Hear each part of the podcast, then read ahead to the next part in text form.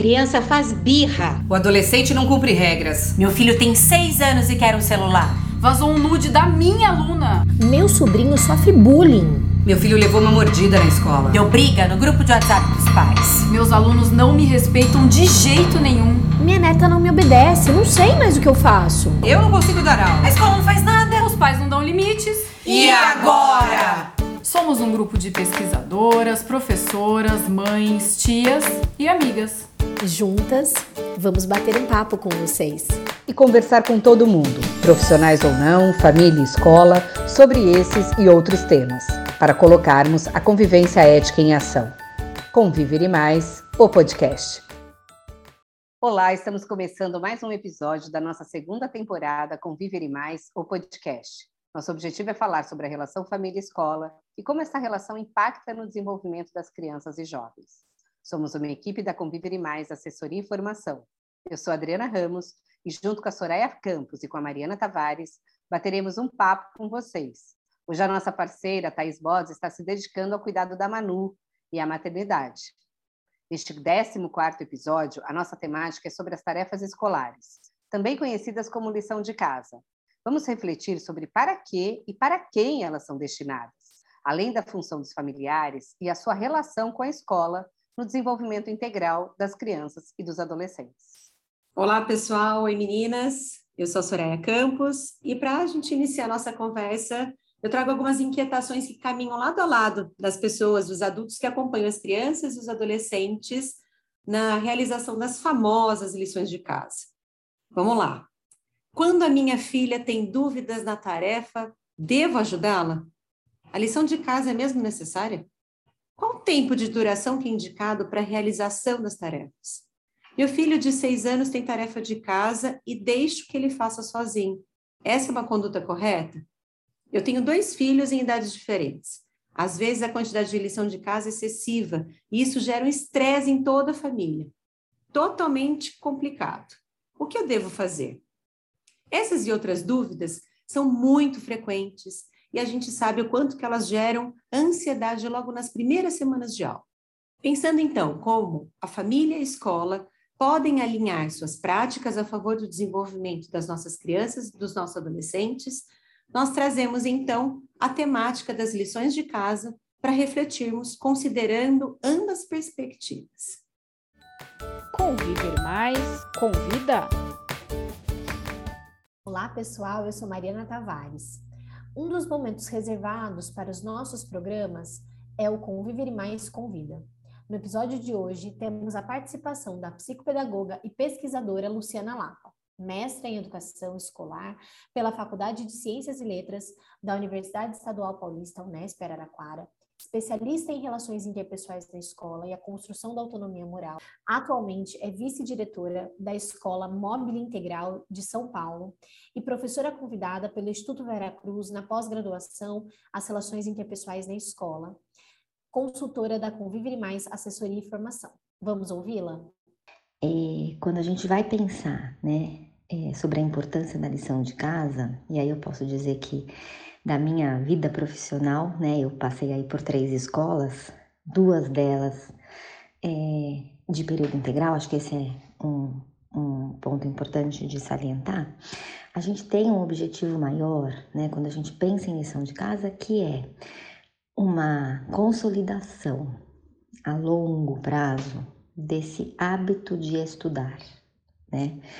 Mas a lição de casa é, ela é mais, ela tem outras funções para além do hábito de estudar. Mas eu vou começar pelo hábito de estudar. É, o que, que a gente está entendendo por hábitos de estudo? A gente está entendendo, é, num primeiro momento, é, do ponto de vista do procedimento, né? Que vai aprender desde a anotação na agenda e a organização temporal, né? Que se a gente for pensar em um, ensino fundamental 1, né, em que as lições, é, na sua maioria, são sempre para o dia seguinte, eu vou aprender a anotar a lição de casa na agenda é, para o dia que eu tenho que fazer a entrega. É, sempre no dia seguinte, no primeiro momento no Fundamental 1. Esse procedimento me ajuda na organização dos meus compromissos numa vida profissional futura, mas também me ajuda lá pertinho, no Fundamental 2, quando eu passo a ter professor especialista. E aí o professor de português não tem aula sequencial, ele tem aulas, um exemplo, segunda, quarta e sexta. E aí ele passa uma lição de casa de segunda para sexta. Né? E o aluno que já vem construindo este hábito é, da anotação da lição de casa, por exemplo, já sabe que ele vai anotar a lição de casa lá no dia da entrega, já tem um calendário que ele organiza seus compromissos e já consegue distribuir é, as suas tarefas ao longo do dia. Então, acho que esse é um primeiro ponto, né? O segundo ponto, que a, que a gente vai pensando aí no hábito de estudo, né? É, é da organização dos seus materiais seja de se organizar na escola para levar os materiais para casa, para que a lição de casa possa ser feita, seja na organização do seu espaço de casa, a organização do estojo, a organização do espaço físico, que é, pode ser a escrivaninha do quarto, ou pode ser no escritório, se a criança tiver essa condição, ou pode ser a própria mesa da sala, da cozinha é, seja onde for, né, que ela irá realizar essa lição de casa, ela precisa organizar, precisa estar tá lá com todos os materiais que ela trouxe da escola, precisa ter um estojo organizado, um copinho d'água para se hidratar durante essa, essa lição, é, precisa ser um lugar mais silencioso, se possível, e um tempo, um tempo dentro da rotina, né? Algumas crianças preferem é, chegar da escola, sentar, fazer a lição de casa e depois seguir aí para uma atividade de lazer. Outras crianças têm uma produção melhor se elas chegarem em casa, tomarem um lanche, é, fazerem uma pausa entre o período escolar e a, e, a, e a lição de casa, e aí, enfim, realizar a lição de casa. Isso não tem muito uma regra, né? mas também está pautado aí na organização. Aprender a perceber é, em que, qual é a forma que vai fazer com que a criança renda mais. Se a gente for pensar, é, e aí, assim, é, em termos de escolas de período integral, é, a gente começa trabalhando com uma lição de casa no segundo ano de cerca de 15 minutos, né? É, algo que seja é possível de ser feito em 15 minutos e parte né, dessa construção desse hábito de de lição de casa começa assim. A primeira lição de casa é, é organizar seu estojo, a segunda lição de casa é encontrar um, um espaço para para realizar suas atividades. A terceira lição de casa é organizar uma rotina né, é, em casa, de acordo com aquilo que a, as, as atividades que a criança tem depois da escola. Vamos ouvir agora a Áurea, mãe de duas adolescentes. Ouvindo a Luciana Lapa é, sobre hábito de estudo, organização de agenda e responsabilidade, isso nos faz lembrar da importância dos momentos individuais de reflexão sobre o aprendizado. Momentos para se desafiar sem o suporte imediato da família ou do professor. Como mãe, sempre orientei as minhas filhas a anotarem em agendas as tarefas, as datas e conteúdos de avaliação e organizar o material de estudo. Eu vejo que hoje, ainda que tenhamos aí tecnologia, agenda de celular, agenda em iPad, em tablet, nós temos também a possibilidade de manter a agenda em papel. Eu sou favorável a essa agenda em papel, especialmente para as crianças e adolescentes, porque eu acho que de uma forma mais visível eles acabam conseguindo é, acompanhar esse cronograma é, ter isso de uma forma mais concreta. Né? É, vejo que essa responsabilidade é tão importante quanto que se vai aprender ao estudar. A ideia da cobrança do estudo ele tem um objetivo muito maior do que a prova. É, quando a gente não cobra para estudar para essa prova, eu não cobro também para estudar na véspera da prova. E é algo que eu vejo muitas famílias fazerem, né? Quando tem semana de prova, o dia da prova, então aquela véspera o aluno não pode fazer nada, ele tem que ficar a, a véspera inteira estudando para a prova. Não tem necessidade disso. O momento ali de semana de prova, de véspera de prova, é um momento de revisão de conteúdos que os nossos filhos já estudaram ao longo do período, já sistematizaram, e aí sim, aquele momento de véspera, de semana de prova, é o momento da revisão né? Eu vejo que aqui na minha casa isso funcionou bem até aqui. As minhas filhas, uma tem 11 anos, a outra tem 15, elas estão no Fundamental 2, no ensino médio, e eu vejo que não há o desespero do momento da prova, não tem o desespero da véspera da prova, mas existe o momento da revisão para a prova. É, meninas, eu ouvindo a Luciana e a Áurea, eu acho que elas trazem algumas dicas para as famílias, né? No momento que a gente começa a ter as tarefas de casa, ou no momento que a gente começa é, a viver esses desafios aí com os nossos filhos, um, que eu acho que são bem interessantes, né? Então, acho que a Lu ela traz muito a questão do objetivo maior da tarefa de casa né, que é essa consolidação a longo prazo do hábito de estudar. Não só da questão do conteúdo, mas do hábito de estudo, né? Então, desse procedimento. Então, desde aprender a anotar na agenda para o dia, dia da entrega, a organização dos compromissos. Ela traz também a questão da organização do espaço na casa, né? Onde eu faço essa tarefa de casa, que materiais que eu preciso levar, né? Tudo isso dentro de uma rotina. E é bem legal que eu acho que a fala da Áurea, não sei se vocês, se vocês também têm essa percepção, né? A fala da Áurea, ela vai muito a esse encontro é, de como, então, a importância, por exemplo, da agenda de papel, né? Muitas vezes a gente está aí nesse momento todo tecnológico, a Adri pega no nosso pé, né? Que a gente ainda usa agenda de papel e tal. Mas, assim, é, o quanto as crianças e esses adolescentes que estão nesse meio, que são super adaptados, e ela traz uma outra perspectiva de que talvez, né? Na agenda de papel, eles consigam aí visualizar uma organização, né? De uma forma melhor e mais clara, né? Também, Mari, fiquei com, a, com um trecho da fala da Áurea que traz bem essa questão prática para a família, né? Do que é possível fazer nesse momento em que as crianças estão se preparando para executar, para realizar essa tarefa, né? E qual que é a forma que ela, a, como ela viabiliza isso em casa, né? Eu acho que talvez seja um Essa ponto interessante, né? Essa ideia do possível, né? De como é organizar isso. isso. de uma forma possível. Sim. Né? A Lu traz alguns pontos e ela conta um pouco aí como organizar em casa, né? Sim, sim. Agora, o que a gente não pode desconsiderar, meninas, é que o Brasil tem uma diversidade enorme de realidades, né? E a gente tem essa diversidade dentro das escolas particulares e dentro das escolas públicas, né? E, e, uma diversidade enorme de famílias, de realidades de famílias diferentes. Né? Então, muitas vezes, a forma como a escola organiza essas tarefas de casa, ela não corresponde às condições da maioria das famílias que nós temos no nosso país. Né? Se a gente pensar que, a partir do momento que as mães foram inseridas no mercado de trabalho, é, a gente tem ali um volume de tarefas, né, que as, principalmente as mulheres acumulam, e que a lição de casa acaba sendo, nesse momento de estudo de lição de casa, acaba sendo um fardo a mais para a família, e principalmente para as mães, principalmente para as mulheres. Né? Então, acho que a gente não pode desconsiderar isso. Eu tenho um, uma passagem, né, da, quando eu estava coletando os dados da minha pesquisa do doutorado, é, que me marcou muito, porque eu observava as aulas e uma aluna, ela trouxe a tarefa dela e a lição de casa dela estava um pouco suja de terra, o papel. E a professora é, repreendeu a aluna, né, chamou a atenção. Por que, sua lição de casa está suja? Seu papel está sujo de terra. E imediatamente os outros adolescentes começaram a falar: professora, ela mora naquele espaço de invasão, lá é tudo chão de terra batida.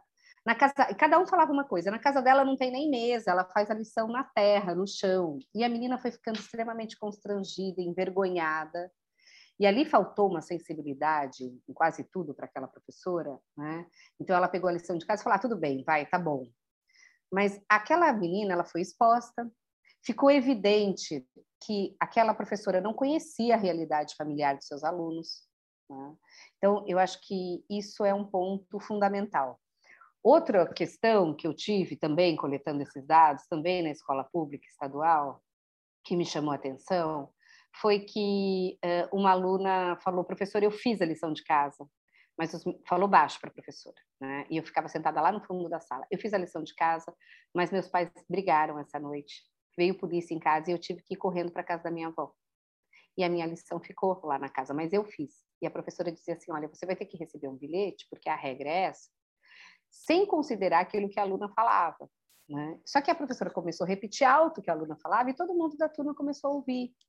E com isso, um, me, me, me, tocou muito, porque a menina chorava e falava: não manda bilhete, por favor, não manda bilhete para o meu pai. Né? E a professora falou: mas você explica para ele, ele vai entender o que aconteceu.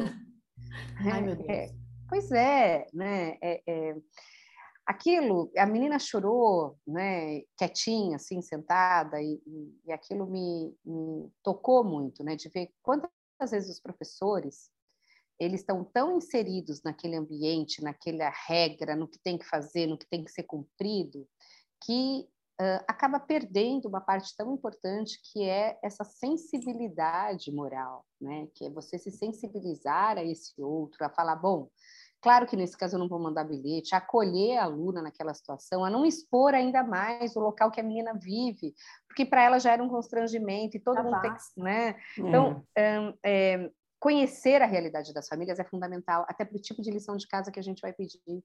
Se eu vou pedir uma lição de casa que envolve, né, Mari, é, é, a participação da família, por exemplo, eu tenho que dar. Isso eu posso pegar na realidade é, é, é, de uma escola pública, de uma escola particular, mas eu tenho que dar um prazo de pelo menos ali uma semana, dez dias, para que a família escolha qual é o melhor período para fazer aquela lição com a criança. Porque às vezes a gente acha que o melhor período é na segunda noite, não é, às vezes é no final de semana, não é.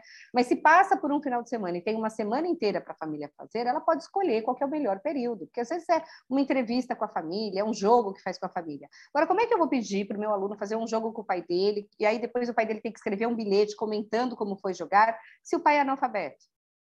Se ele não é leitor, se ele não é escritor, se ele não sabe, não é alfabetizado. Os Como pais é são que eu separados e eu não vou encontrar com meu pai. Só vou encontrar Meu pai tá no outro final preso. de semana. Minha eu não mãe tá encontro nem com o presa. pai, eu não encontro nem com o pai nem com a mãe. Não sei nem quem né? é. é. Exatamente. Então, por isso que a tarefa vai para a família, eu tenho que conhecer quem é essa família, né? Isso é fundamental. Então, acho que a gente não pode desconsiderar a diversidade que a gente tem nas diversas realidades, independente da escola ser pública ou particular, mas principalmente nas escolas públicas, que muitas vezes os professores eles né, têm uma expectativa de uma realidade que não corresponde àquela comunidade. E, e Adri, que eu fiquei pensando? ai, desculpa, Mari, desculpa. Pode não, falar. pode falar. O que eu fiquei pensando é, no que a Adriana trouxe, me veio muito à cabeça assim, da escola tá focada, né, preocupada, e claro que precisa ser uma preocupação, em ensinar o valor da responsabilidade, mas não pensa no ensinar numa situação como essa o valor da sensibilidade, né, do respeito, né, de considerar uma situação tão sensível, tão delicada como essa, né? Então fica fica aqui para a gente pensar também. O que, que é mais importante, né? E na É. tua fala também, Indri, é, eu pensei que muitas vezes os alunos dizem isso mesmo. Ah, eu esqueci na casa de não sei o quê, porque o professor É dizer, verdade. "Ah, esqueceu o vavá." cachorro que comeu, o cachorro que comeu. Ironiza. É, e o que a gente precisa pensar, eu acho que vai ao encontro, vai aí, tem muito a ver com isso, é qual é a função da tarefa. Então, talvez o que esses meninos, meninas, né, esses alunos precisam entender é a função da tarefa de casa, do porquê que a gente tem. Se de fato, ao invés de punir, então, que nem ela falou, ah, é a regra, tem que levar o bilhete. Ao invés de punir, então, por que, que a gente não reflete sobre isso? Né, sobre qual é o papel da tarefa de casa, qual é o nosso- objetivo com isso, quando- como a gente pode fazer.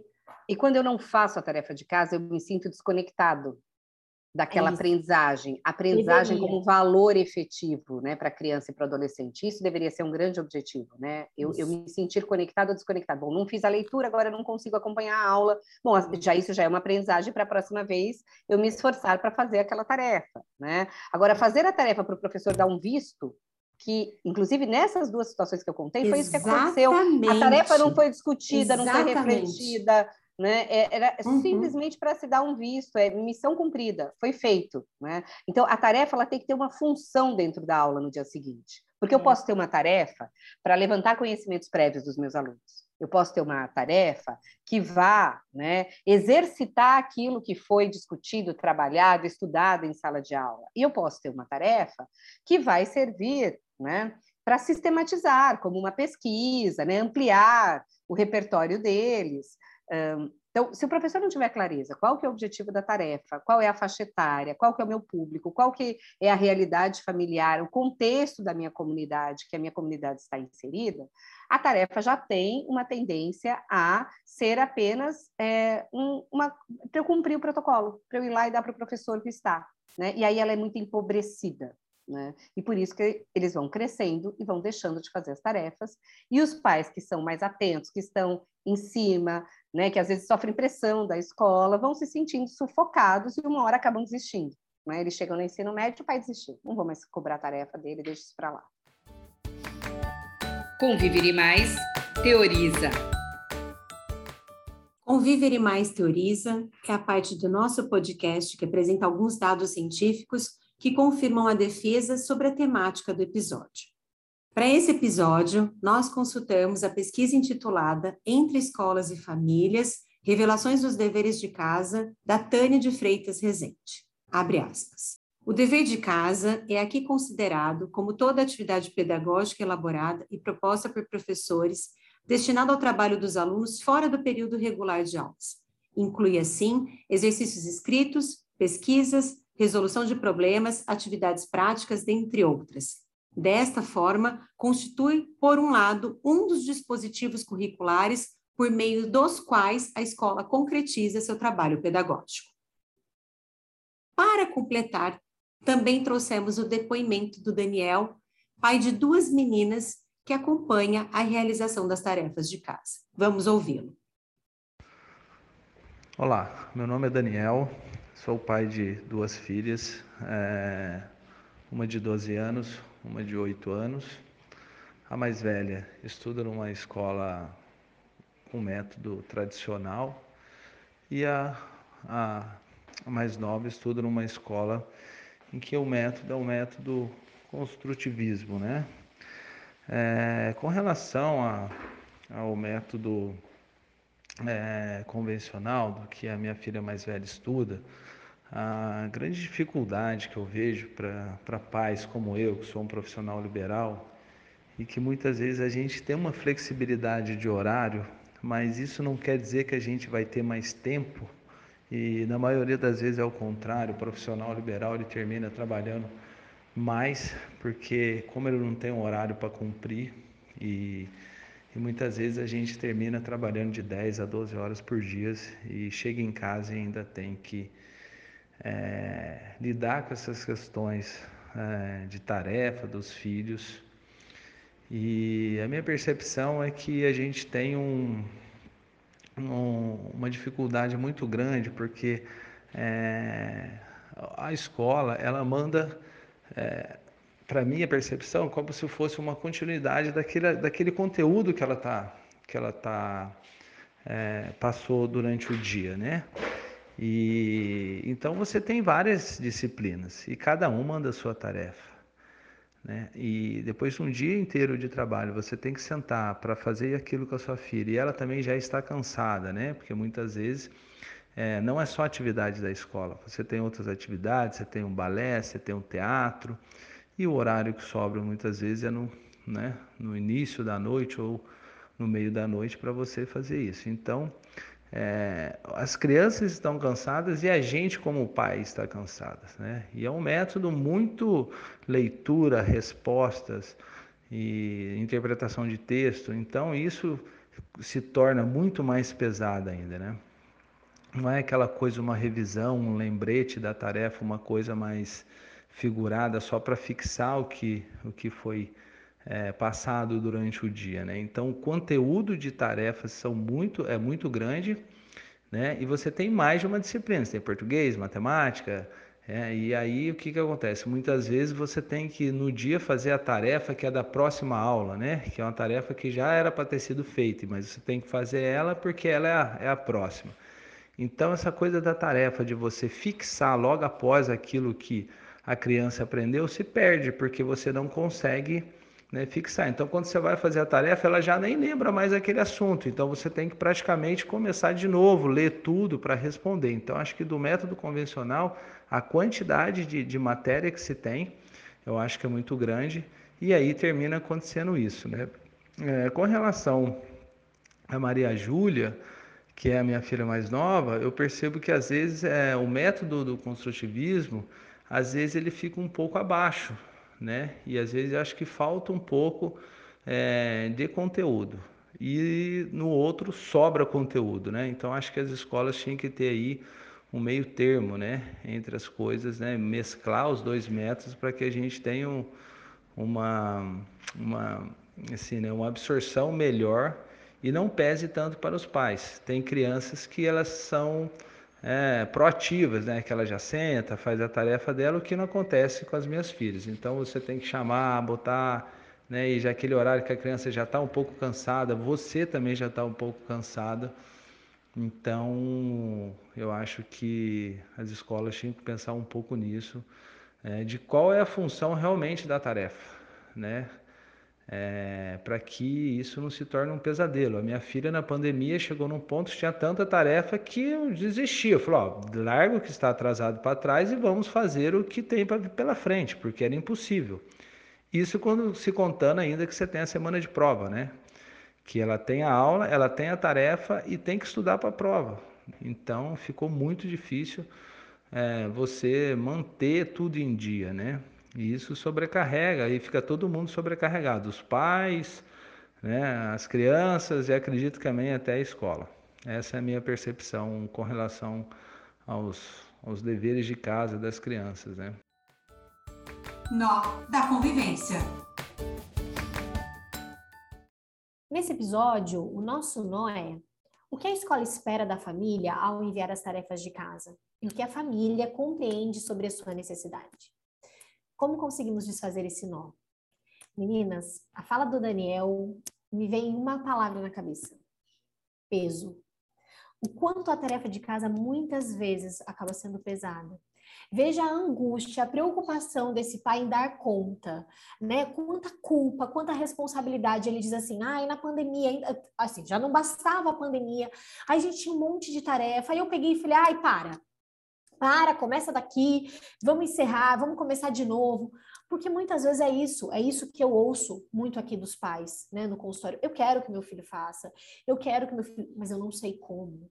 Eu não sei como ajudar, eu não sei se eu devo ajudar, eu não sei quanto tempo. Isso vira um transtorno, ele não quer, ele não faz, ele não, não se organiza, eu tento organizar. Então, assim, é de fato algo que traz, né, que gera uma angústia muito grande para as famílias, né?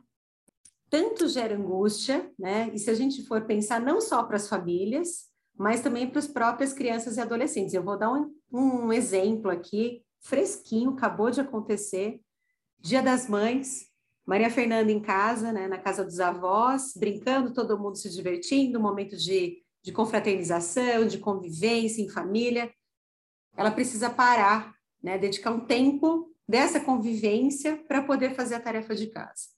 E ela veio me pedir ajuda. Tia, você me acompanha? Eu quero fazer a tarefa. Mas já veio assim, não é tia me acompanha com um sorriso nos lábios, né? Com aquela cara, ai tia, eu tenho que fazer tarefa, você me ajuda? Toca, tia Soraya, vamos lá, né? E eram lições, eram problemas de matemática.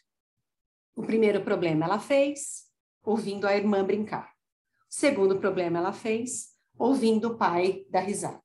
O terceiro problema ela fez, ouvindo a avó fazer alguma outra, algum tipo de brincadeira. No quarto, eu lembro até agora, a pergunta era assim: é, tinha a situação problema e a pergunta final era: quantos bombons, com quantos bombons o Paulo ficou? Ela leu uma baita de uma cara, olhou para mim e fez assim: tia, sabe qual é a vontade que eu tenho de colocar aqui na resposta? Pergunta para o Paulo, pergunta para ele quantos bombons ele tem. Então, claro, né? Essa fala dela, essa, essa manifestação dela estava carregada do quê? De bronca, de que saco ter que fazer tarefa agora, nesse momento que está todo mundo né, convivendo, brincando. Não é sempre que ela consegue estar na companhia de, dos tios e dos avós ao mesmo tempo, da irmã que estava brincando.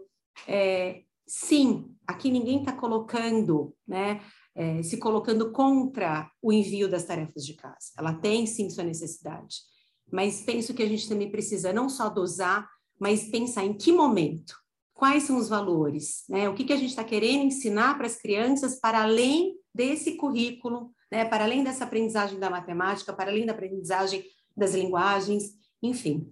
Mas é um exemplo que foi muito, foi muito recente, assim, depois eu fiquei até, veio muito ao encontro do que a gente está fazendo agora, né? falando agora. Como a gente dá muita formação para professores, eu já fico imaginando os professores ouvindo essa parte, falando assim, mas por que que essa mãe da Maria Fernanda não organizou um momento melhor do que o domingo da lição, né, do, do que o domingo é. do Dia das Mães na casa da avó? Porque às vezes não é possível, né? É. Porque aí eu que tenho dois filhos e, né, e passei por isso, hoje eles são adultos, às vezes não é possível. Eu acompanhei também por dois anos minhas sobrinhas. É, é, é, difícil organizar isso. Então, pensar que hoje a gente tem tantas questões de saúde mental que a gente já falou até em outros podcasts aqui, né, sobre essa importância, né, de se considerar a qualidade da saúde mental das crianças, dos adolescentes, mas também das famílias, né, e da própria escola. Né? É, os professores reclamam muitas vezes que eles têm muitas atividades para fazer no final de semana, planejamento, etc. E tal. Por que, que a gente faz a mesma coisa com as crianças? Né? E por que, que a gente acha que o final de semana não pode ser um final de semana para eles descansarem, é. para eles aproveitarem, para eles terem ócio, que seja ócio, olhar para cima, não fazer nada? Né? Para ter outras experiências. Gente, sim, acho que para a gente pensar, né, Mari, isso, em desfazer esse nó né, da convivência, a fala do Daniel, mostra muito quanto ele não, não consegue compreender os objetivos, nem de um tipo de escola, né, que ele denomina mais construtivista, outro mais tradicional, mas mostra assim, essa falta de dosagem, mas principalmente algo que a gente já falou em outros episódios. A gente precisa melhorar a qualidade da comunicação com as famílias, não só em informar né, esses objetivos, mas também de formar, a gente tem defendido muito isso, formar essas famílias, para que elas possam atuar melhor com as crianças, ou até não atuar, né? É, acho que fica muito evidente, como você disse, Maria, essa angústia dele. E, e, a gente já citou aqui a pesquisa da Sandra Dedeschi antes sobre os bilhetes. E lá também os pais relatam né, o quanto eles se angustiam muitas vezes de não conseguir cumprir com tudo que a escola pede. E aí a gente fica sempre nesse embate: a escola acha que a família faz pouco, a família acha que a escola pede excessivamente. Então, para a gente desfazer esse nó, vamos melhorar a qualidade da comunicação com as famílias acho que é importante a escola, é, tem que partir da escola melhorar a qualidade da comunicação com as famílias. Né? É a escola que precisa mostrar qual que é o objetivo da lição de casa, como que os pais podem ajudar as crianças ou não ajudar. Né? É, tem, eu lembro quando eu dava aula para as crianças que têm a idade da filha do, do Daniel, né, do pai que traz o relato, que muitas vezes as mães queriam ajudar as crianças a resolver coisas que eu mandava como conhecimentos prévios. Eu dizia, não ajude, porque ela tem que trazer essa dificuldade, ela tem que trazer essa dúvida. Só que dependendo da escola, se a criança leva dúvida, leva dificuldade, ela toma uma anotação porque não fez a tarefa. Então, tudo isso precisa ser muito refletido e discutido entre o corpo docente, entre a gestão, né, para que a escola tenha clareza do quanto dar de lição de casa, quando dar e para que dar essa lição de casa e como que ela vai transformar isso em aprendizagens na comunicação com as famílias. Né? E poder, às vezes, fazer orientações que sejam individuais, porque às vezes tem uma criança que tem mais dificuldade, tem uma criança que precisa né, que a escola uh, oriente as famílias de uma forma diferente do que é aquele grupo. Não é fácil, clareza. não é simples, né? mas assim, a é. tarefa não pode ser um fardo para, como disse né, o relato da Soraya, da uhum. sobrinha, no Dia das Mães, é. e, e, também não pode ser um fardo para a família. E muitas vezes é um fardo para os professores que têm que ficar lá vistando uma quantidade excessiva de tarefas que não tem absolutamente nenhum tipo de função educativa de aprendizagem, são inócuas. E né? nem para as inócuas para né? isso. E é. nem, não, exato, para as crianças. Né? Para as crianças, ela estava se sentindo punida. É, né? Tá todo é mundo jogando exato. baralho, tá todo mundo brincando, brincando. virou uma punição. É. Estudar virou uma punição. E depois a gente fala, ai, não sei, porque eles chegam na adolescência eles não gostam. E Agora, eu acho que esse podcast, é, né? meninas, ele, ele precisa de uma parte 2 para a gente poder é, pensar aí em mais estratégias aí para ajudar a escola. Vamos pensar mais para frente. Acho bem legal. Tá bom? Também, bom, também então, gosto. Para encerrar o nosso 14 episódio, eu vou citar um trecho de uma pesquisa que acabou de sair do forno. É um trabalho de conclusão de curso do nosso curso de pós-graduação em Relações Interpessoais na Escola pelo Instituto Vera Cruz, da nossa aluna Luísa Gerim. Uma pesquisa que saiu agora, em 2022. É preciso acolher a família com suas dúvidas, angústias e ansiedades, oferecendo apoio e tranquilidade, estabelecendo uma relação de confiança com as famílias, deixando claro que o objetivo é a parceria de cuidados e educação, visando ao bem-estar da criança. Com isso, então, nós acabamos né, esse nosso episódio. Foi um prazer conversar com vocês, meninas. A gente espera ter contribuído para que família e escola possa cada vez mais trabalhar em parceria e que quem ganha são as nossas crianças e os nossos jovens, né? Sempre. Isso aí. Obrigada, menina. Obrigada, gente. Até o próximo. Conte para nós como é que foi ouvir esse nosso podcast por meio dos nossos canais nas redes sociais: Instagram, Facebook, LinkedIn, YouTube, Twitter e o e-mail que foi feito especialmente para o nosso podcast, o podcast arroba conviveremais.com.br. Até nosso próximo episódio.